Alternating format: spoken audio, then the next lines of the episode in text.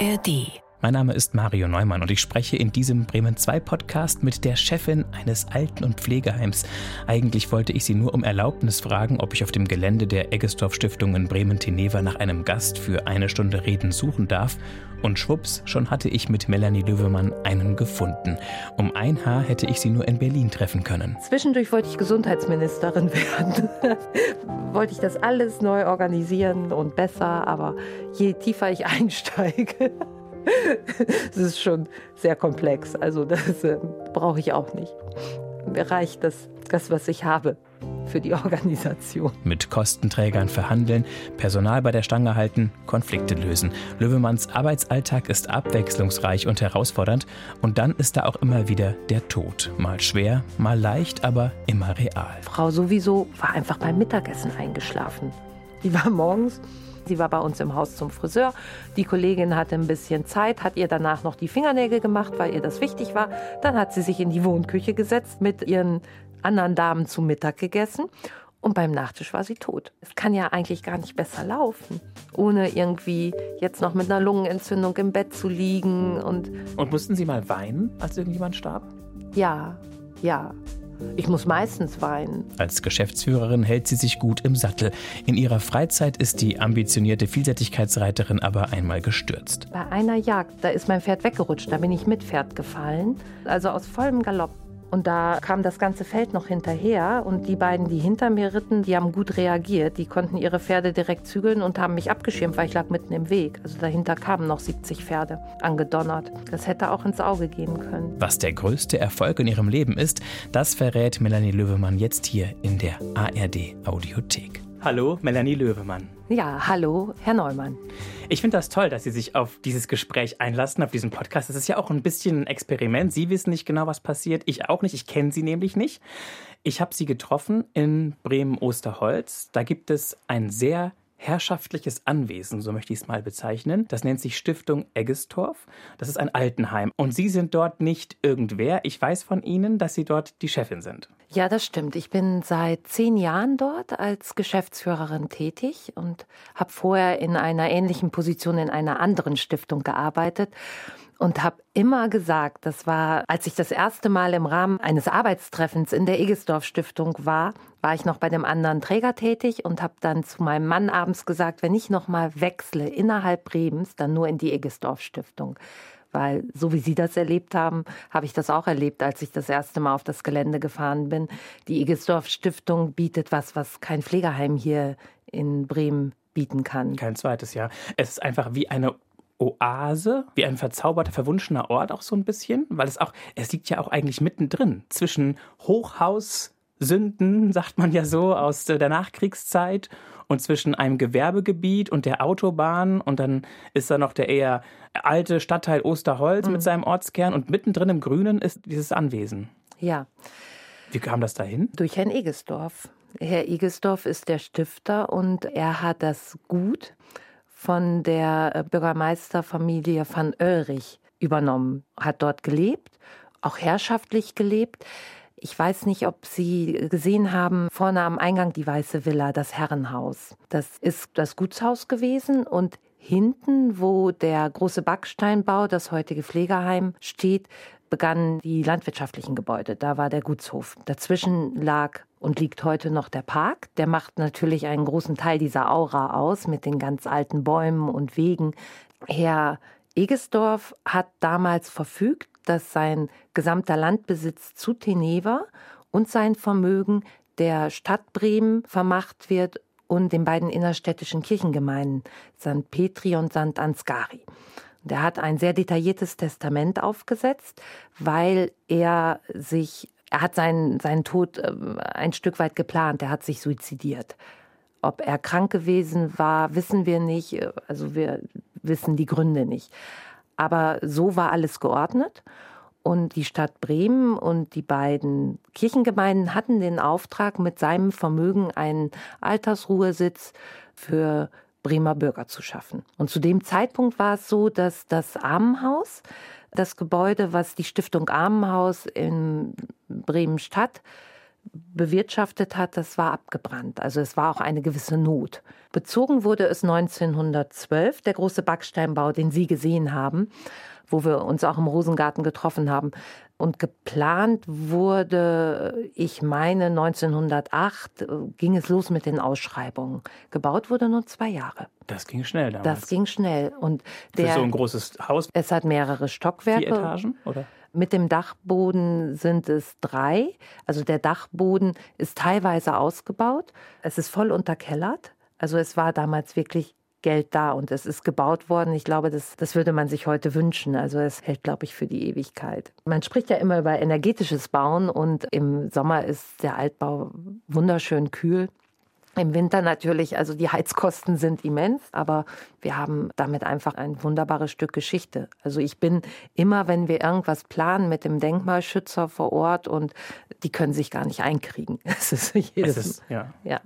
Und war es nur der Ort oder Sie hatten dann quasi dieses Ziel, diese Vision, diesen Traum, da möchte ich nochmal, oder wenn ich wechsle, dann möchte ich dorthin.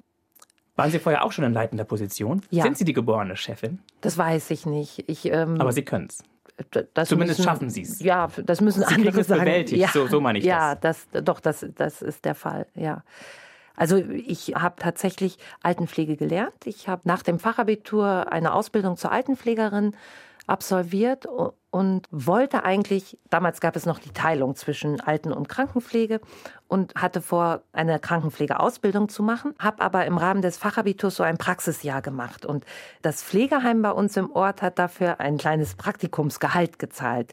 Die Kliniken nicht. Das hat man unentgeltlich gemacht. Und dann habe ich ähm, gesagt, ja gut, dann mache ich es im Pflegeheim und kann ja dann trotzdem später die Ausbildung zur Krankenschwester machen.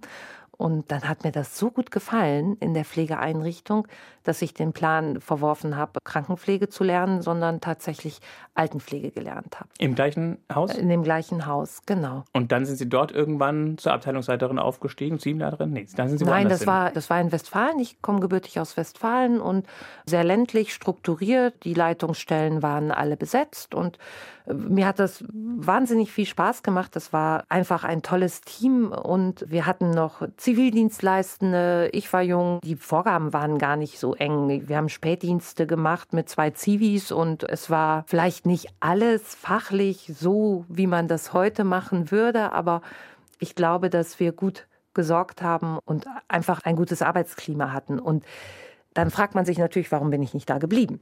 Aber es gab einen Wechsel in der Pflege. Diese Studiengänge fingen gerade an. Das war 1997. Und ein Freund von mir war nach Frankfurt gegangen und hatte dort angefangen, Pflege zu studieren. Das war ganz neu und viele, die in der Klinik gearbeitet haben, haben dann gedacht, so ja, endlich können wir auch was studieren und sind den Ärzten vielleicht irgendwann gleichgestellt oder haben auch einen akademischen Abschluss. Und ich fand das einfach spannend, weil gut, nach Fachabitur Ausbildung war ich auch noch jung und habe gedacht, wenn ich jetzt nicht anfange zu studieren, dann gewöhne ich mich ans Geld. Also in der Pflege hat man damals im Vergleich zu anderen Ausbildungsberufen auch schon recht ordentlich verdient mit den Zulagen. Da mache ich das nie. Und dann habe ich wirklich nach der Ausbildung ein Jahr gearbeitet. Das war die Mindestvoraussetzung, um für das Studium zugelassen zu werden. Und habe mich dann in allen größeren Städten für das Pflegestudium beworben. Welche Stadt Wurz? Bremen. Okay, so kamen Sie hierher. Genau, Bremen war auch. Dann war das an der Hochschule oder an der Ja, Uni? an der Hochschule hm. am Neustadtswall. Da war das gerade na, nicht gerade gestartet. Ich glaube, wir waren der dritte Jahrgang. Und der dritte gut? oder vierte. Wunderbar. Also es war, Bremen war für mich eine große Stadt. Ich habe am Anfang gar nicht gewusst, Wie heißt denn das Nest, wo Sie vorher waren? Das ist äh, Stadtlohn im Kreis Borken an der niederländischen Grenze. Das ist tiefstes Westfalen. Also, okay, und dann waren Sie in der Großstadt? Da war ich in der Großstadt, ja. Schock oder ging's? Es war kein Schock, es war spannend und aufregend. Also das Studentenleben, ich musste mein Studium selber finanzieren. Ich habe dann direkt angefangen, weil ich ja eine Fachkraftausbildung hatte, für einen ambulanten Pflegedienst zu fahren und habe das natürlich völlig unterschätzt, hier in Bremen Stadt Patienten aufzusuchen, wenn man vom Land kommt. Ich wusste lange Zeit nicht, dass Straßenbahnen auch bremsen können. Ich hatte einen irrsinnigen Respekt vor der Straßenbahn, immer quasi schon fast Unfälle verursacht, weil ich immer gedacht habe, die können nicht bremsen. Aber irgendwann hat eine Straßenbahn für mich eine Vollbremsung gemacht und dann wusste ich, nachdem der wütend geläutet hat, die Straßenbahnfahrer auch noch dieses Fenster an der Seite gehabt und mir irgendwas hinterher geschrien. Da wusste ich, dass sie auch bremsen können.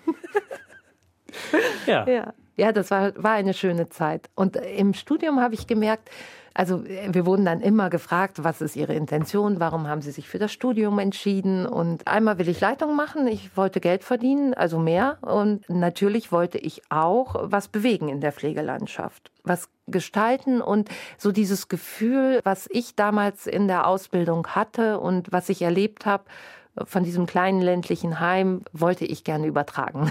Und das ist, wie würden Sie es beschreiben, so eine Art Familienzusammenhalt, oder? Ja, da musste ich natürlich auch den Unterschied zwischen Stadt und Land erkennen. Also hier gibt es viel mehr Möglichkeiten und Menschen, die eine Arbeitsstelle annehmen, egal in welchem Bereich, äh, fühlen sich vielleicht nicht so verpflichtet, wie wenn sie es in einer Kleinstadt tun.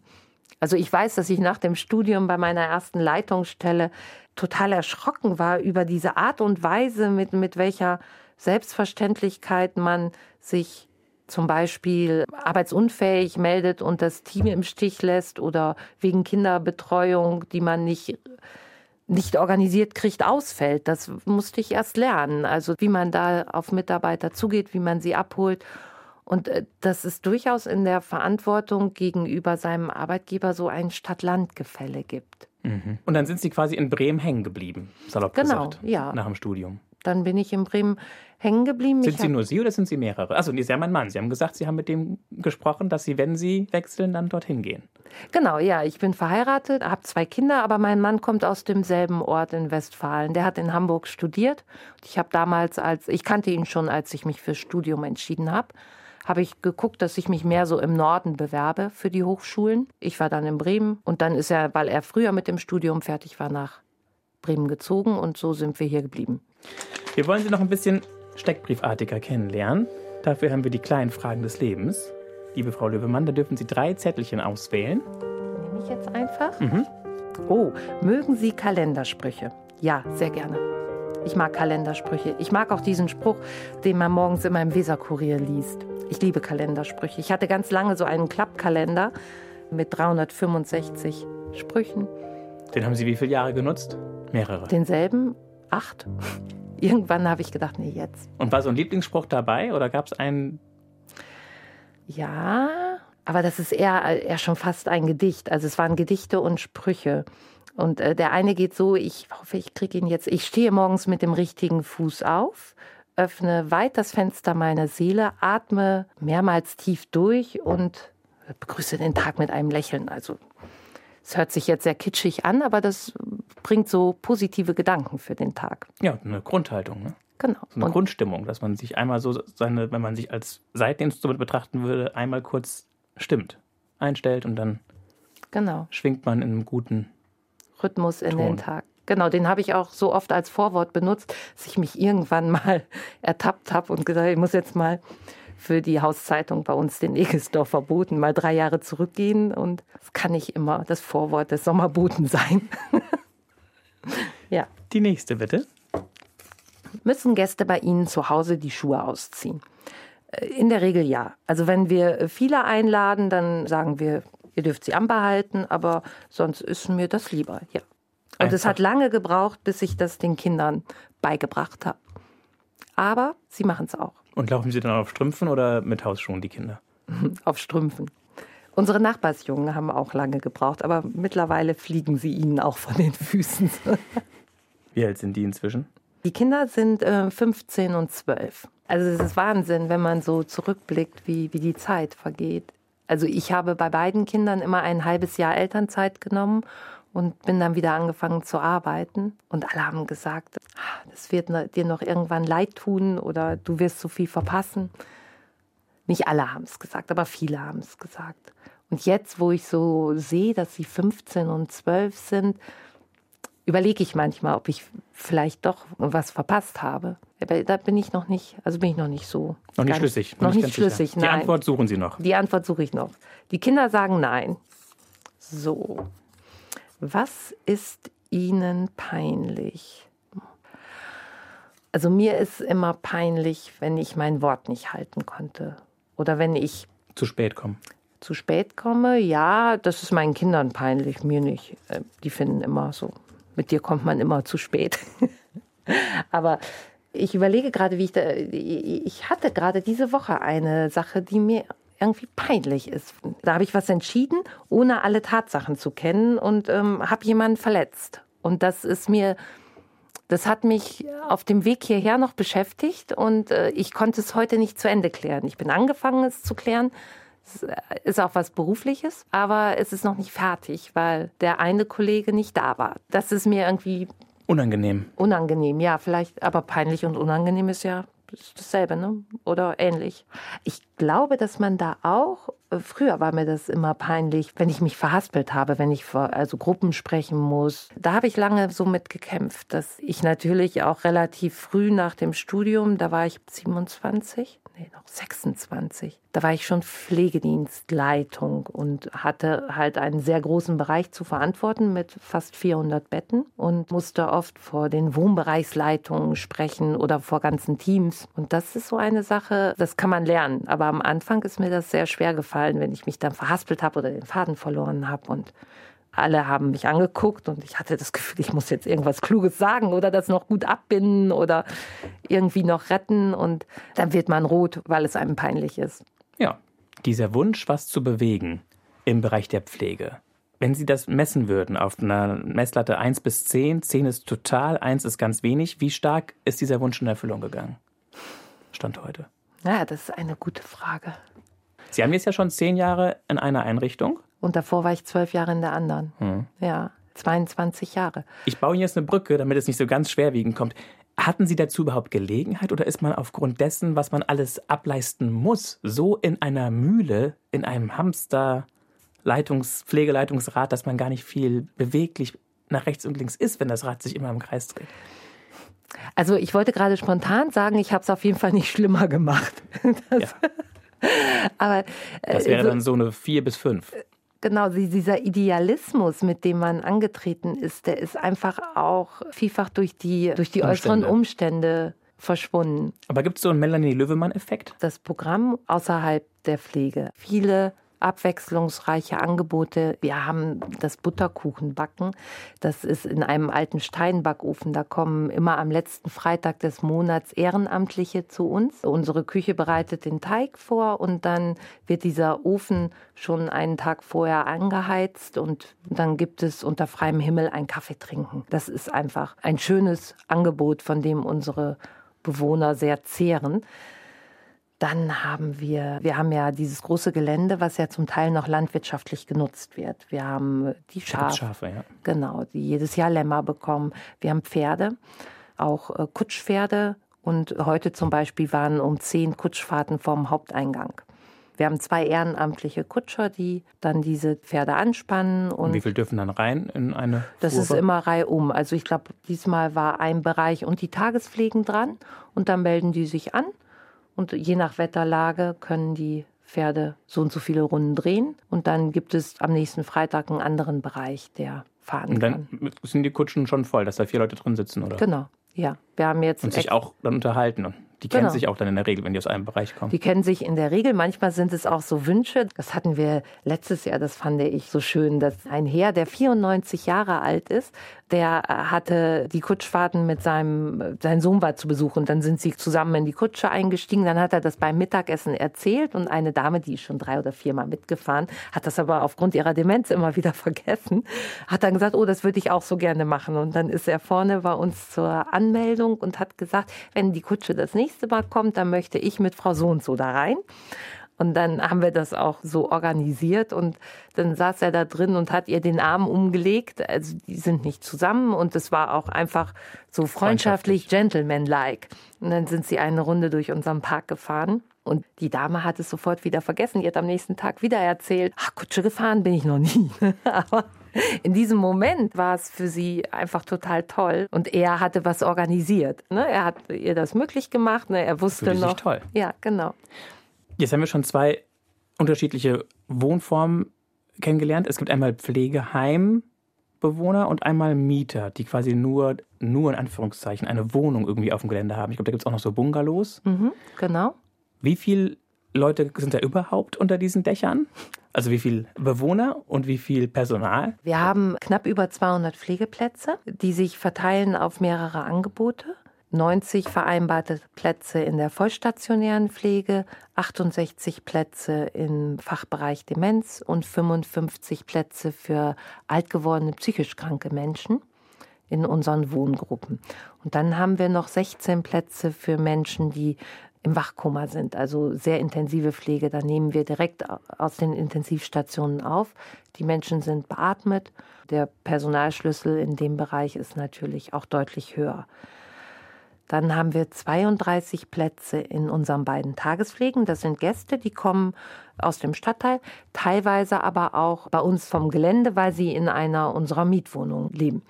Mietwohnungen haben wir knapp 200, wobei ein großer Anteil auch äh, Wohnungen für Mitarbeitende sind.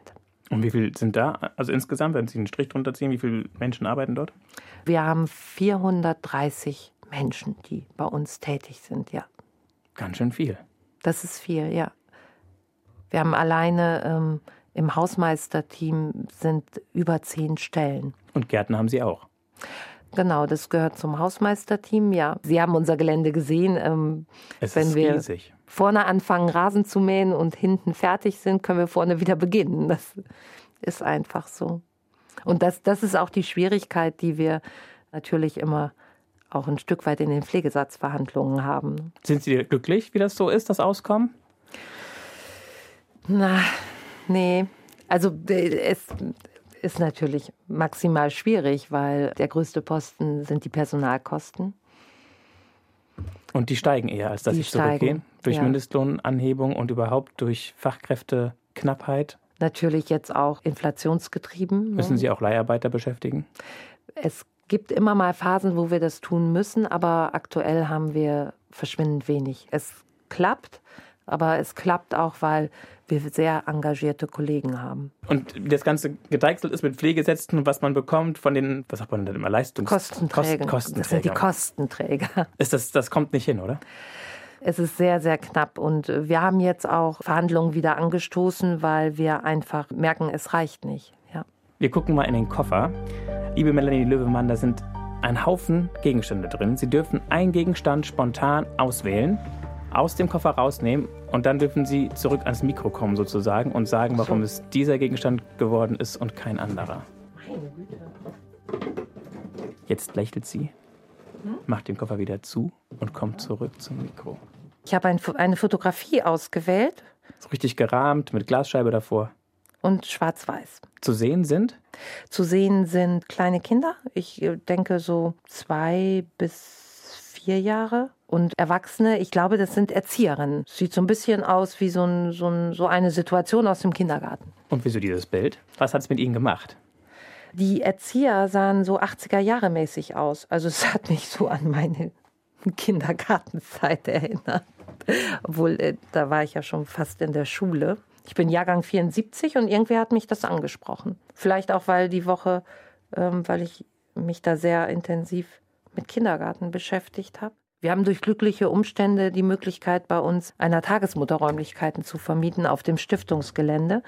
Das wollte ich immer, das war eines der Ziele, dass wir da auch eine Betreuungsmöglichkeit für unter Dreijährige schaffen. Das heißt, Menschen, die dort arbeiten, können ihre Kleinkinder auf dem Weg zur Arbeit dort abgeben. Genau. Und sind dann, natürlich ist es für uns schön, sind relativ zeitnah auf den Stationen, aber wissen auch, also ich hätte das bombastisch gefunden, wenn ich gewusst hätte, ich gucke aus dem Backsteinbau oben aus dem Fenster und sehe, wie die Kinder da draußen spielen oder im Bollerwagen durch die Gegend gezogen werden und meins ist dabei. Vielleicht hat es auch damit zu tun, weil die sind definitiv unter drei. Und die sind gut drauf? Ja, die haben Spaß. Waren sie gerne im Kindergarten? Ich bin ländlich aufgewachsen und meine Mutter war zu Hause, die hat nicht gearbeitet und wir waren nur dieses eine Jahr und dann auch nur halbtags. Ich weiß noch, dass viel gebastelt und gemalt wurde und dass die Fräuleins nett waren, ja.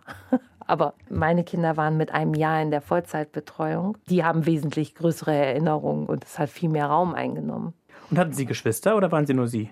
Ich habe eine Schwester. Und war das Verhältnis anstrengend oder gut? Also wir haben ein gutes Verhältnis, aber wir haben uns natürlich auch gerieben und gezickt, wie Mädchen das machen. Das sehe ich jetzt auch bei unseren beiden Mädchen und denke so, ja, es war ähnlich mit meiner Schwester. Aber aushaltbar. Natürlich, immer aushaltbar. Wir mussten uns ein Auto teilen zwischenzeitlich. Das ist und wenn man auf dem Land wohnt, genau, das war das ja irgendwann auch ein sehr wertvolles Gerät. Ne? Wer nimmt es, wer tankt? Du bist so und so viel gefahren, bin ich nicht. Wo ist meine CD, die ich, oder Kassette? Damals gab es noch Kassetten. Damals gab es Kassetten, ja. Die man drin liegen gelassen hat. Du hast den Müll drin liegen gelassen? Nein, habe ich nicht. Und hatten Sie immer recht, oder? Nein, natürlich nicht. Aber man hat es halt ausgefochten. Ne? Im Geschwisterstreit, das ist ja dann irgendwann, geht es ja um was ganz anderes. Also, Nämlich? Es geht darum, wer ist der Stärkere und wer hat das Sagen. Und wer hat sich durchgesetzt meistens? Oder war das 50-50? Hm, weiß ich gar nicht. Also meine Schwester hält mir immer vor, dass ich manche Sachen dann einfach nicht bis zum Ende durchgefochten habe, sondern einfach weggegangen bin und gesagt, ja gut, ich habe jetzt meine Meinung gesagt und für mich reicht's. Genau. Ich gehe raus aus der Situation. Das ist eigentlich eine gute Fähigkeit. Ist äh, eine gute Fähigkeit, aber sie wollte es immer bis zum Ende durchdiskutiert und ausdiskutiert haben. Und dasselbe beobachte ich jetzt bei meinen beiden Töchtern oder unseren beiden Töchtern. Die, die jüngere ist genauso. Vielleicht ist das auch, hat das was mit der Stellung in der Ge Geschwisterriege zu tun. Also die will die ältere auch nicht vom Haken lassen und die sagt dann, ach, ich gehe jetzt in mein Zimmer. Und wenn sie so die Kindheit war schön oder war schwierig? War schön. War schön, ja. Ich hatte eine glückliche Kindheit. Und sind Sie immer an den gleichen Urlaubsort gefahren oder haben Sie verschiedene Sachen gemacht? Also wir sind nicht so viel in den Urlaub gefahren. Wir haben auch keine Fernreisen unternommen. Das war bei mein, mein Vater hat gearbeitet, meine Mutter nicht und das war nicht drin. Wir waren an der Nordsee und im Harz. Und ich weiß gar nicht wie oft, aber das war auch nicht wichtig. Wir hatten einfach dort auf dem Land. Äh, unsere Eltern konnten, dadurch, dass wir ein bisschen Weide am Haus hatten und äh, bei zwei Mädchen kommt ja irgendwann der Wunsch Reiten und Pferd. Das haben sie uns erfüllen können. Wir hatten immer ein Pferd am Ort oder am Haus und andere Tiere und das äh, hat mir persönlich gereicht. Es ist heute noch so, ich muss gar nicht weit wegfahren. Und wenn wir irgendwo hinfahren, dann denke ich immer, ah, ob zu Hause alles gut geht, ob es den Tieren gut geht und ja. Reiten Sie heute noch? Ja, das habe ich mir die ganze Zeit bewahrt. Meine Schwester nicht mehr. Das war auch so ein Streitpunkt. Wir haben uns ums Pferd und ums Auto gestritten. um den Kadett und um, um die Stute. Wenn man in der Altenpflege tätig ist, Frau Löwemann, dann hat man mit Menschen zu tun, für die das Ende des Lebens in absehbarer Reichweite ist. Je älter Mensch wird, desto wahrscheinlicher dass mhm. irgendwann der letzte Tag anbricht. Ja. Wie geht es Ihnen damit? Und wie handhaben Sie das in der Eggesdorf Stiftung? Vielleicht auch schon, also gab es so einen Moment, wo Sie das erste Mal das erlebt haben, dass mhm. jemand nicht mehr wach war oder aufgewacht ist? Das prägendste Erlebnis hatte ich in dem Jahr nach meiner Ausbildung als junge Fachkraft. Da habe ich nämlich, das habe ich ganz bewusst gemacht. Ich habe dieses Jahr habe ich mich in Münster in einer Pflegeeinrichtung beworben, weil ich gedacht habe, ich kann nicht in das Studium gehen und nur ein Pflegeheim kennen. Und in dem Pflegeheim war ich dann Fachkraft, hatte meine Ausbildung auch nicht dort gemacht und hatte Nachmittagsdienst und es war klar, wir hatten eine Bewohnerin, die schon ein paar Tage gekämpft hatte es war auch ein konfessionelles Haus, ein Haus der Caritas. Der Pfarrer war schon da gewesen und es hatte die letzte Ölung gegeben. Das ist ein Sakrament, was auch als Krankensalbung bekannt ist und in erster Linie den Empfänger stärken soll, stärken für den Weg. Und ich hatte Spätdienst mit einem neuen Kollegen, der auch Pflegefachkraft war, aber der aus der Klinik kam. Und er hat in der Klinik einige Stationen durchlaufen und hatte unter anderem auch in der Notaufnahme gearbeitet. Ich bin rein, weil ich die Dame auch, man sagt dann so, auf seiner Tour hatte. Also ich war an dem Nachmittag für sie verantwortlich und wollte noch mal lagern und gucken, ob alles äh, in Ordnung war. Und dann hatte sie schon diese typischen Atemaussetzer. Also sie hatte sich auf den Weg gemacht. Mit den Angehörigen war kommuniziert. Also die waren alle da, haben sich verabschiedet und sie wollten dann tatsächlich informiert werden, wenn sie denn eingeschlafen war. Also wir hatten in dem Sinne nichts mehr zu tun, dass wir nicht rausrennen mussten, um jemanden zu benachrichtigen, der noch unbedingt kommen wollte.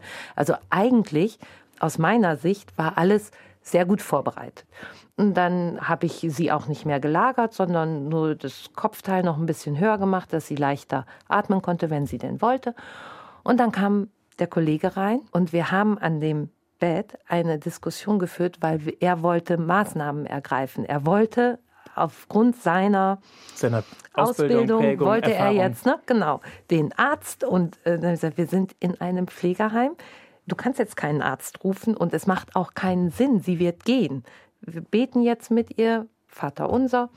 Und das konnte er nicht. Er konnte das nicht aushalten wer übernimmt die Verantwortung? Das war so seine Frage. Mhm. Ne? Wer, wenn wir jetzt nicht alles tun, was wir noch tun können. wir können nichts mehr tun. Doch, dabei genau, sein, ja, also die Hand nicht, halten, genau. Beistand geben und, äh, und gehen hat, lassen. Ja, ja. ich habe gesagt, ich bleibe da und ich übernehme auch die Verantwortung. Und dann konnte er aber auch nicht rausgehen. Er stand dann, ich habe gedacht, so, oh. er stand dann neben dem Bett, tippelte von einem Fuß auf den anderen und er sagt, entweder machen wir das jetzt zusammen oder du gehst raus. Dann ist er da geblieben, also ist hinter mir geblieben und äh, sie hat dann ihren letzten Atemzug getan. Wir haben noch mal gebetet und das war schön. Also ich fand das schön, weil sie war auch, sie war im Frieden. Das ist nicht immer der Fall. Also das hat man selten. Ich bin eigentlich beschwingt nach Hause gegangen, weil das für mich als Altenpflegerin war das alles in Ordnung. Er, wir mussten noch eine rauchen, damals habe ich noch geraucht und er konnte das ganz schwer aushalten, weil er immer im Hinterkopf hatte, hm, irgendjemand wird mich zur Verantwortung ziehen, weil ich nicht das Maximale in dem Moment rausgeholt habe. An lebenserhaltenden Maßnahmen. Genau. Oder ich hatte keinen Arzt da der gesagt hat, nee, wir machen jetzt hier Schluss. Das macht ja dann in der Klinik typischerweise irgendwann der Arzt. Und da habe ich gedacht, das habe ich dann zwischenzeitlich oft gedacht, jetzt hat man ja diese generalistische Ausbildung. Also das habe ich in meiner Ausbildung gelernt, dieses Begleiten am Ende. Und das war eine gute Hilfe und Stütze für mich, mir auch dann ganz sicher zu sein, die Zeichen zu erkennen und zu sagen, gut, ja. Gehen täglich mehrere wie muss ich mir das vorstellen? Nee, nicht jeden Tag. Aber in der Woche. Ja, also dadurch, dass die ambulante Versorgung ja so gut ausgebaut wurde durch Tagespflege, da sind wir ja auch ein Teil. Wir haben ja auch einen ambulanten Pflegedienst und die Menschen kommen immer später zu uns. Also die sind schon sehr, sehr hinfällig, wenn sie zu uns kommen. Und natürlich wird dann dadurch mehr gestorben ja. als noch vor 10, 15 Jahren. Also wir haben nicht mehr Bewohner, die bei uns einziehen und dann Jahre. zehn Jahre bleiben mhm. oder so. Außer in den gerontopsychiatrischen Wohngruppen. Da haben wir wirklich Bewohner, die sehr, sehr lange bei uns sind, weil sie ab 60 schon kommen können. Es gibt manchmal Wochen, wo keiner stirbt, aber es gibt auch Tage oder wo dann an drei Tagen aufeinander jemand geht. Wir hatten das vorletzte Woche. Da war ich zu einer Teamsitzung in einem, einem Team geladen, weil da Unstimmigkeiten waren und die Pflegedienstleitung, die zuständige, kam später. Und wir saßen da alle und dann sagt sie, ja, sie wäre auf der anderen Station noch gewesen, weil Frau sowieso war einfach beim Mittagessen eingeschlafen. Also die hatte, die war morgens und das fand ich irgendwie so schön. Die hatte, war aufgestanden, es ging ihr gut, sie hatte einen Friseurtermin, sie war bei uns im Haus zum Friseur. Die Kollegin hatte ein bisschen Zeit, hat ihr danach noch die Fingernägel gemacht, weil ihr das wichtig war. Dann hat sie sich in die Wohnküche gesetzt, an ihren Vierertisch mit ihren anderen Damen zu Mittag gegessen und beim Nachtisch war sie tot. Wie alt war sie? Die war 88 also ja, mit frisch onduliertem Haar, ist sie zwischen Hauptgericht und Nachtisch eingeschlafen. Also die anderen hatten sich verabschiedet und dann ist die Mitarbeiterin in der, keine Pflegekraft in der Küche an den Tisch und hat wohl gesagt, Frau sowieso, weil sie gedacht hat, sie wäre eingenickt. Ja, war sie, halt für ja, immer. Genau, für immer. Und da war natürlich ein bisschen, die Kollegen waren etwas aufgerüscht und die Pflegedienstleitung musste dann nochmal hin. Und wir haben aber gesagt, es, es kann ja eigentlich gar nicht besser laufen ohne irgendwie jetzt noch mit einer Lungenentzündung im Bett zu liegen und war einfach eingeschlafen. Also ich könnte, könnte zig. Und mussten Sie mal weinen, als irgendjemand starb? Ja, ja. Ich muss meistens weinen wenn es dann soweit ist und friedlich liegen und Wenn man dann noch ein Gebet spricht, dann habe ich immer ein Kloß im Hals. Und Egal, glauben Sie, es gibt ein Leben nach dem Tod oder glauben Sie, es ist vorbei? Wissen Sie nicht. Ich glaube ja. Ich bin ja auch, ich habe ja gesagt, ähm, Westfalen, also tief katholisch erzogen. Und ich glaube, dass da was, was kommt was weitergeht. Und ich habe so viele auch erlebt, die noch was klären mussten. Das hört sich immer so klischeehaft an, aber die dann einfach nicht gehen können, weil sie noch darauf warten, dass der Sohn aus München kommt. Oder wenn, wenn es Streit gibt, wenn die sich verweigern. Es gibt ja ganz oft auch, die Beziehung ist zerbrochen zu den Kindern und aus unterschiedlichsten Gründen. Derjenige kann nicht kommen oder will nicht. Wie lang ist die Warteliste eigentlich, wenn man bei Ihnen ins Haus möchte? Das ist immer unterschiedlich. Je nachdem, in welchem Bereich ich möchte. Äh, genau, einmal also, in, in welchem Bereich und zum anderen gibt, wir haben eine ellenlange Warteliste. Es gibt ganz viele Leute, die vorsorgen und sich schon mal auf die Warteliste setzen lassen. Und wenn wir dann einen Platz haben, dann rufen wir die ersten zehn an und sagen, ah nee, nee, diesen Sommer noch nicht. Nee, jetzt aktuell geht's wieder. Hm. Dann gibt es die ad hoc, die ganz schnell aufgenommen werden möchten, weil sie durch irgendein Ereignis in die Klinik gekommen sind und wo klar ist, dass sie nicht mehr nach alleine. Hause können. Und wir haben natürlich dadurch, dass wir viele bei uns haben, die zur Miete wohnen, die haben schon so ein bisschen die Erwartungshaltung, dass sie vorrangig aufgenommen werden. Und Auf der Pflegestation, wenn sie nicht mehr genau, alleine. Genau, und das wissen wir ja dann auch. Und wie geht es Ihnen, wenn Sie von irgendwelchen Pflegeheimskandalen, ich habe jetzt wieder so Anführungszeichen gemacht mit meinen Fingern, hören? Also, dass irgendwo das sind ja oft auch Angehörige, die sich dann beklagen, mhm. dass sich Leute da wund gelegen haben oder das, das kommt ja gefühlt alle, alle ja. paar Monate mal oder alle paar Jahre nicht ständig, aber mal wieder sowas irgendwo auf? Das ist immer mit gemischten Gefühlen. Also wenn es einen Skandal gibt in einem Heim, dann gibt es ja oft auch Bewerbungen bei uns. Und dann hört man von den äh, Bewerbern, wie, wie dort gearbeitet wurde und wie die Besetzung war. Und ich denke dann oft, dass es einfach schwierig ist, die Pflege so zu kommerzialisieren. Ich habe immer in konfessionellen Häusern gearbeitet die nicht so auf Gewinnmaximierung ausgelegt sind. Diese Stiftung hat ja den Zweck, nur sich selbst genau. zu dienen und zu erhalten. Ja. Und das und muss keine Aktionäre reich Genau, das denke ich dann oft, wenn man ähm, bei diesen Pflegeskandalen die, die, Namen der Einrichtungen hört oder des übergeordneten Trägers. Das war damals für mich auch eine bewusste Entscheidung, wobei man sagen muss, äh, dieses Wundliegen oder einen Dekubitus zu bekommen, das passiert nun mal in der Pflege. Wichtig ist ja immer, wie ist das dokumentiert, wie ist damit umgegangen worden. Wir haben eine Dame, die immer wieder wund wird an einer Stelle, weil sie einfach nicht möchte, dass sie gelagert wird. Sie möchte in ihrem Rollwagen sitzen und dann sitzt sie nun mal auf ihrem Po. Man kann es so weich lagern, wie man möchte und zwischendurch geht es wieder auf. Und wenn die Mitarbeiter das nicht ordentlich dokumentieren und nicht in regelmäßigen Abständen auch dokumentieren, dass sie sie beraten haben und dass entgegen ihrer Beratung Frau sowieso so entschieden hat und über die Konsequenzen aufgeklärt wurde, dann ist es schon ein Pflegefehler. Es beschwert sich jemand, es kommt äh, vielleicht der medizinische Dienst oder irgendeine andere. Und schon hat man den Salat. Und schon hat man den Salat. Also ich weiß auch, wie schnell das gehen kann. Das ist auch mit einer Hauptaufgabe. Es gibt Teams, die laufen wunderbar. Ne? Die haben auch eine gute Fehlerkultur. Und es gibt bei, was haben wir? Wir haben zwölf Teams, große Teams. Gibt es auch immer wieder Teams, wo es, wo es hakt. Also ich habe heute Morgen noch ein sehr schweres Gespräch mit einer Wummreißleitung geführt, wo, wo es einfach, einfach nicht klappt. Ne? Das, das ist auch mein täglich Brot, ja. Und da müssen Sie auch irgendwann, wenn es gar nicht sich lösen lässt, sagen, wir müssen getrennte Wege gehen? Ja, Können Sie genau. das gut? Leute rausschmeißen? Naja, das ist ja, heute schmeißt man eine Fachkraft raus oder probiert man es nochmal in einem Eigentlich anderen kann man Bereich. sich nicht leisten, genau, ja, sie das, gehen zu lassen. Ja, genau. Also man muss sich immer, wir versuchen, dann sind Sie auch eine Diplomatin. Na, ich weiß nicht, ob ich immer so diplomatisch bin, aber man versucht ja immer eine gute Lösung zu. Erstmal versucht man zu ergründen, woran es liegt. Was braucht der Kollege? Braucht er vielleicht noch Schulungen? Liegt es an der Kommunikation? Manchmal gibt, baut sich was auf im Team.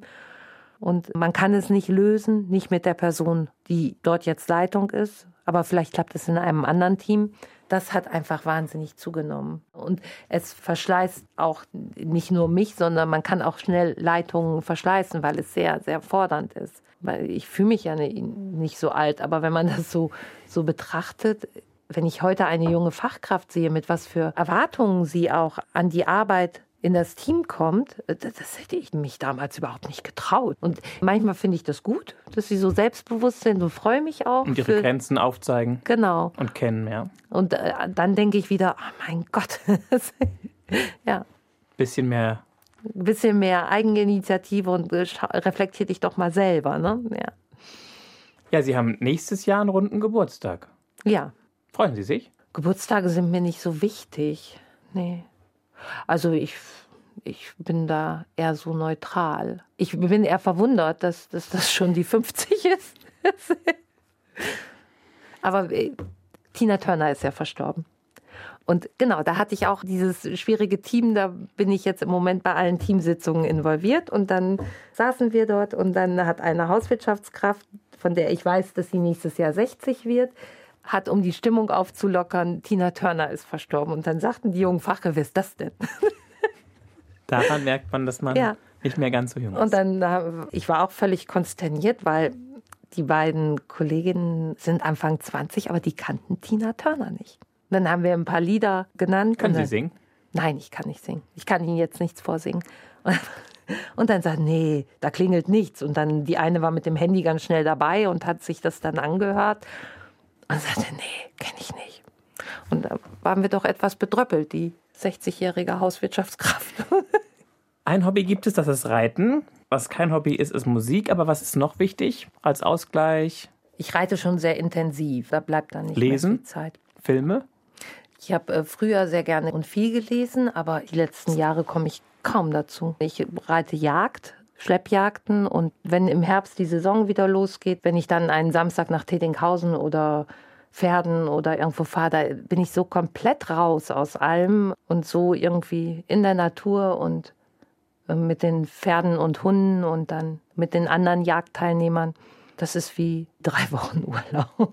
Und in, da bin ich einfach. In zehn Stunden. Ja, total froh, dass meine Familie das mitträgt weil äh, dann bin ich halt morgens weg und komme abends müde wieder und kann nur noch ins Bett gehen. Aber gibt es da nicht auch Jagdgegner und so? Es ist ja äh, quasi eine unblutige Jagd. Ich weiß gar nicht, ich glaube, in Irland ist es jetzt auch verboten. Das ist dieses, wo man wirklich ein, ein Tier zu Tode hetzt. Ne? Wo, äh, wo die Hunde auf die Fuchsspur gesetzt werden und dann jagen die Hunde den Fuchs und die Reiter hinterher und alles, was sich ihnen in den Weg stellt, muss übersprungen werden. Das ist in Irland noch so, aber ich glaube in Großbritannien auch schon verboten. Und hier in Deutschland sind es ganz einfache Schleppjagden mit einer künstlichen Duftspur. Die Hunde werden auf diese Spur gesetzt. Das ist dann die Meute und die Reiter folgen der Spur und den Hunden. Die Strecke ist vorher präpariert, da wird dann auch geguckt, sind die Sprünge freigeschnitten oder knallt man gegen den ersten Baumast, wenn man drüber springt und ist der Boden in Ordnung. Also das ist hier in Deutschland schon sehr sicher. Ich bin schon direkt hinter den Hunden geritten, hinter den Pikören. Das macht auch Spaß. Es ist sehr sportliches Reiten. Also das Pferd muss äh, im Training gehalten werden. Man kann jetzt nicht den Sommer über so ein bisschen Luschi machen und dann im September sagen Horido. Das geht natürlich nicht. Das wäre dem Tier gegenüber nicht angemessen und äh, das wird sich dann auch verletzen. Sind Sie schon mal vom Pferd gefallen? Dolle? Richtig dolle noch nicht. Also, dass ich mir richtig was getan habe, das nicht. Aber ich bei einer Jagd, da ist mein Pferd weggerutscht. Da bin ich mit Pferd gefallen. Ähm, das Pferd auf Sie drauf quasi, Sie unterm nee, Pferd? Nee, ich bin, bin daneben gefallen. Also aus vollem Galopp. Und da kam das ganze Feld noch hinterher und die beiden, die hinter mir ritten, die haben gut reagiert. Die konnten ihre Pferde direkt zügeln und haben mich abgeschirmt, weil ich lag mitten im Weg. Also dahinter kamen noch 70 Pferde angedonnert. Das hätte auch ins Auge gehen können. Und da habe ich drüber nachgedacht, ob ich das nicht an den Nagel hänge. Und dann habe ich Fehlersuche betrieben und mich nochmal mit Jagdkollegen beraten. Und ich hatte, weil der Boden trocken war, keine Spikes eingedreht. Und ich habe gesagt, nie ohne Spikes, Melanie. Also Stollen. Seitdem Seitdem, genau, bin ich direkt, das nächste Wochenende bin ich wieder losgefahren. Ich habe zu Hause gesagt, ich muss dahin fahren, weil wenn ich nicht, wenn ich das nicht mache, dann baut sich das so auf. Habe die Stollen reingedreht und dann war wieder gut. Das Pferd hatte sich Gott sei Dank auch nichts getan. Das ist ja immer die erste Sorge der Reiter. Ne? Liebe Melanie Löwemann, wir kommen zu der Box mit den großen Fragen des Lebens. Drei ziehen wahrscheinlich. Ja. Wer fehlt Ihnen? Hm. Manchmal fehlt mir meine Großmutter, weil ich ganz viel bei ihr war und wir immer zu ihr hingehen konnten. Sie hat bei uns im Haus eine kleine Wohnung gehabt und vielleicht kommt auch daher meine Affinität zu alten Menschen. Ich äh, muss ganz oft daran denken, was, was sie zu irgendwelchen Situationen gesagt hat oder auch wie sie die Veränderungen der Zeit erlebt hat. Ich ertappe mich auch dabei, dass ich das immer wieder meinen Kindern erzähle und die dann sagen, Mama, das hast was du Was kommt da konkret? Also was sagen Sie dann? Ja, also meine, meine Großmutter ist zum Beispiel, wenn sie hat Fernsehen geguckt und Fernsehen war für sie natürlich äh, noch total aufregend. Und wenn dann der Nachrichtensprecher Guten Abend gesagt hat, hat sie geantwortet. Sie auch Guten Abend gesagt.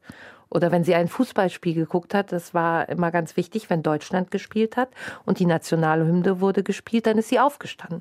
Was war sie sonst für ein Typ? War sie ein gelassener Mensch oder war sie sehr auch manchmal aufgebracht, aufgeregt, engagiert?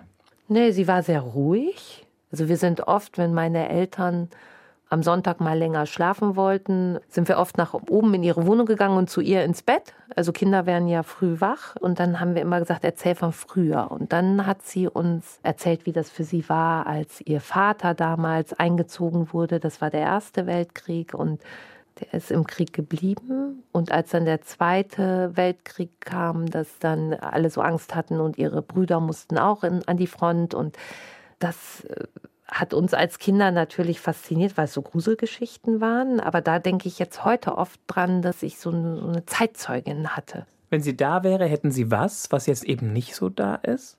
Naja, genau, wenn ich an diese Geschichten denke, ähm, vielleicht hat das auch mit meiner beruflichen Prägung zu tun, weil ja auch dort immer mal auch Menschen, jetzt werden sie weniger, aber als ich noch sehr aktiv gepflegt habe, hatten wir immer auch Menschen, die Traumata erlebt haben und zum Beispiel nicht in den Aufzug gefahren werden konnten oder manche, wo dann der Zivildienstleistende abends nicht rein durfte, weil sie halt vergewaltigt wurden während des Krieges.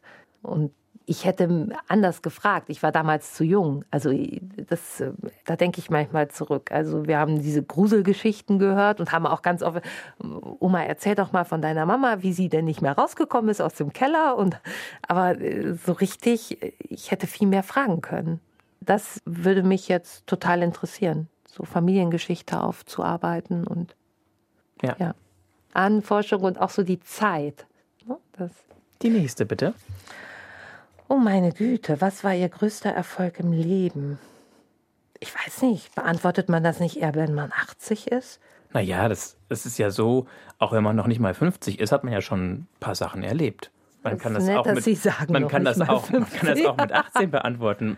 Das, was man bisher hat, halt. Mit 80 kann man das bestimmt auch wieder beantworten. Vermutlich würden die Antworten anders ausfallen. Ja. Ich glaube, wenn man mich vor fünf oder sechs Jahren gefragt hätte, hätte ich noch irgendwas Berufliches gesucht. Aber ich glaube, der größte Erfolg ist, dass wir eine Familie sind, wir Kinder haben, ich in einer stabilen Partnerschaft lebe. Das würde ich jetzt als größten Erfolg begreifen. Ja. Ja. Also ich muss Ihnen sagen, Frau Löwemann, Sie überraschen mich damit auch nicht. Für mich wirken Sie nicht wie eine typische Karrierefrau, sondern Sie sind Mensch in erster Linie. Und deswegen ist das stimmig, dass Sie sagen, dass ich Kinder habe, dass ich einen Partner habe, dass ich mhm. das Leben habe in meiner Umgebung, in, auch in meiner Komfortzone. Die mhm. braucht ja auch jeder Mensch und ich habe sie. Und mhm. das ist ein Riesenerfolg. Ich meine, wie viele Ehen gehen kaputt? Genau, ja, ja. Und, und dass man das so lange miteinander geschafft hat, ist schon, ist, glaube ich, wirklich auch beeindruckend. Die Frage ist natürlich auch immer, was bleibt. Ne? Ich sehe ja auch bei uns in der Einrichtung Menschen, die großartige Karrieren hingelegt haben, aber wo dann die Kinder nicht zu Besuch kommen. Ne? Und die dann schlecht sterben können. Dann die dritte noch, bitte. Wenn Ihr Leben eine Leiter ist, auf welcher Sprosse stehen Sie? Also ich bin ziemlich zufrieden mit meinem Leben. Ich würde sagen, also ich möchte noch, noch leben. Äh, Aber Irgendwo können Sie noch sehr viel höher steigen oder sind Sie oben angekommen? Ach so, Sie meinen so jetzt. Äh, Von dem, was erreichbar ist. Gibt es noch Bedürfnisse, die noch nicht. Nö, ich habe jetzt nicht, dass ich unbedingt. Und Sie müssen auch nicht noch Bundeskanzlerin werden. Zwischendurch wollte ich Gesundheitsministerin werden. Ich, wollte ich das alles neu organisieren und besser, aber je tiefer ich einsteige, das ist schon sehr komplex. Also das äh, brauche ich auch nicht. Mir reicht das, das, was ich habe. für die Organisation. Aber zwischendurch habe ich das gedacht. Und äh, dann hatte ich kurz überlegt, wie man das anstellt, aber muss man ja irgendwie auch anfangen, politisch aktiv zu werden. In irgendeine Partei muss man dann. Ja, sollte man gehen. Und ne? hätten Sie sich entscheiden können, leichtig, mit Leichtigkeit, oder? Hm, also dafür bin ich, glaube ich, zu wenig politisch interessiert. Also stand, stand der Sache dann etwas im Wege, ja. Was gibt es noch, was Ihnen auf der Seele liegt, was Sie vielleicht begeistert, was jeder wissen muss oder was, was Sie ja. belastet, wo Sie froh sind, dass dieses Kapitel vorbei ah, ist und genau, woraus, Sie, belastet. Ja, woraus Sie diese drei, vier Sachen gelernt haben? Also ich bin total froh, dass diese Corona-Geschichte vorbei ist. Das waren drei Jahre, die einfach maximal intensiv waren und die natürlich mich beruflich total gefordert haben. Und auf der anderen Seite ist halt diese ganze Infrastruktur zusammengebrochen. Die Kinder hatten Homeschooling und ich hatte den Anspruch für mich vor Ort zu sein. Und ich glaube, das hätte auch ganz komisch auf die Mitarbeiter gewirkt. Und gleichzeitig musste man ja auch die ganzen Vorgaben vertreten, die ja dann auch am Ende immer unsinniger wurden und wo man auch Quarantäneregeln oder Zutrittsregeln gar nicht mehr sinnhaft erklären konnte. Einfach weil das Gesetz noch galt. Wie war für Sie der erste Ausbruch? Der erste Ausbruch, den wir ja relativ spät hatten, der war irgendwie so erwartet. Also irgendwann musste es kommen. Und der war in unseren gerontopsychiatrischen Wohngruppen, weil dort die Menschen ja mit psychischen Erkrankungen relativ mobil zu uns kommen und die hatten viele Außenkontakte. Das konnte man am Anfang als diese strengen, also wenn man sich das rückblickend alles überlegt mit den Ausgangssperren und wir hatten ja am Anfang auch Quarantäne nur aufgrund von Kontakten, genau, Kontakten als es noch keine genau, Schnelltests gab, gab als ja. es noch keine Impfung gab, genau. hat es gereicht, wenn man Kontaktperson ersten Grades war. Ja. Sie mussten quasi sehr viele Menschen gefangen halten. Ja. Und Sie sind quasi zum Gefängnis mutiert, so ein bisschen. Ja. Ich kann mich an einen Ostern erinnern, das muss ja 21 muss es gewesen sein. Da hatten wir ein Haus unter Quarantäne und die Bewohner mussten alle in ihren Zimmern bleiben. Die konnten nicht, Auch zum Essen. Ja. Durften sich nicht treffen und dann über Ostern. Es war so gruselig. Was mir einfach fehlt, äh, jetzt ist ja so, als wäre nichts gewesen. Ne? Also wir, die sind ausgelaufen. Die letzten Vorgaben sind ja erst im April diesen Jahres ausgelaufen. Wir haben ja noch Maske getragen bis dahin. Und das ist so, ja, sollte aufgearbeitet werden. Und irgendwann hat, der Satz ist mir in Erinnerung geblieben, Jens Spahn hat gesagt, wir werden einander viel zu verzeihen haben. Ja. Aber darüber spricht keiner mehr. Also sagt keiner Verzeihung. Das war für, also das passiert nicht und das fehlt mir. Aber haben Sie verziehen? Dem Spahn oder anderen? Noch nicht so richtig. also ich, wenn ich daran, also was wir auch noch an Materialien ohne Ende, die jetzt ablaufen, die, die Pflegeheime werden angefragt, ob sie was nehmen wollen, aber wir haben unseren Keller auch noch voll. Also es, es gab so einen Aktivismus. Ich weiß nicht, ob ich anders reagiert hätte in der Verantwortung. Man konnte das Virus ja nicht einschätzen und ja, aber trotzdem fand ich das sehr anstrengend. Was haben Sie da noch liegen im Keller? Masken. Ja. Lassen Sie die einfach liegen. Ja. Wenn es ganz schlimm kommt, werden die auch getragen. Wenn es genau, wenn, wenn es wieder hat. eine Knappheit geben soll, das war ja am Anfang so. Es gab eine Maskenknappheit und haben irgendeine Dame, die mal bei uns als Aushilfe in der Küche gearbeitet hat und im Erstberuf für, fürs Theater geschneidert hat, die hatte mich dann angerufen und hat gesagt, sie, sie näht jetzt Masken. Und dann haben wir säckeweise von ihr Masken bekommen, die wir mit Waschanleitungen an die Stationen gegeben haben, weil es gab nichts hatte man ja das Gefühl, man ist, ja, Krieg ist wahrscheinlich zu viel, aber es war schon. Ausnahmezustand. Ja. Liebe Melanie Löwemann, wenn Sie so einen Strich ziehen und das versuchen, irgendwie auf den Punkt zu bringen, was sagen Sie, ist die Geschichte Ihres Lebens? Mein Gott, stellen Sie Fragen. Das hört sich immer so groß an, aber ich glaube, was sich durchzieht, ist, dass, dass ich mir was vorgenommen habe und das dann auch erreicht habe. Nämlich? Ja, sowohl beruflich wollte ich in der Pflege was bewirken, gestalten, was verändern. Familiär war klar, dass ich Familie wollte. Ich wollte auch verheiratet sein. Und äh, das hat geklappt. Dafür bin ich sehr dankbar. Ja. Froh und, und dankbar. Ja. Wobei man an allem arbeiten muss. Und, und ohne größere Schockmomente von dem Einsturz bei der Jagd abgesehen bisher durchgekommen. Ja, und das ist auch. Keine schlimmen Schicksalsschläge sonst. Nein Das kann ich sehr gut behaupten. Und wenn ich jetzt so darüber rede, dann bin ich noch dankbarer, dass es so ist, wie es ist. Ja. Vielen Dank, dass Sie hier waren, dass Sie mitgemacht haben, dass Sie bereit waren für dieses doch etwas unübliche Format, für diesen Podcast, wo man nie weiß, was kommt. Wer weiterhören möchte und sagt, mehr Pflege bitte, der kann sich jemanden anklicken, der vor gar nicht allzu langer Zeit erst kam. Die Folge heißt Der geilste Beruf der Welt mit 14 in die Krankenpflege. Das ist die Geschichte von Olaf Bullert. Und wer sagt, das war so eine nette Frau und Pferde finde ich auch spannend, dem empfehle ich die Folge Traum erfüllt als Cowgirl durch Australien reiten. Da erzählt Lea Fischer die Geschichte ihres Lebens. Ich bin Mario Neumann. Wir hören uns.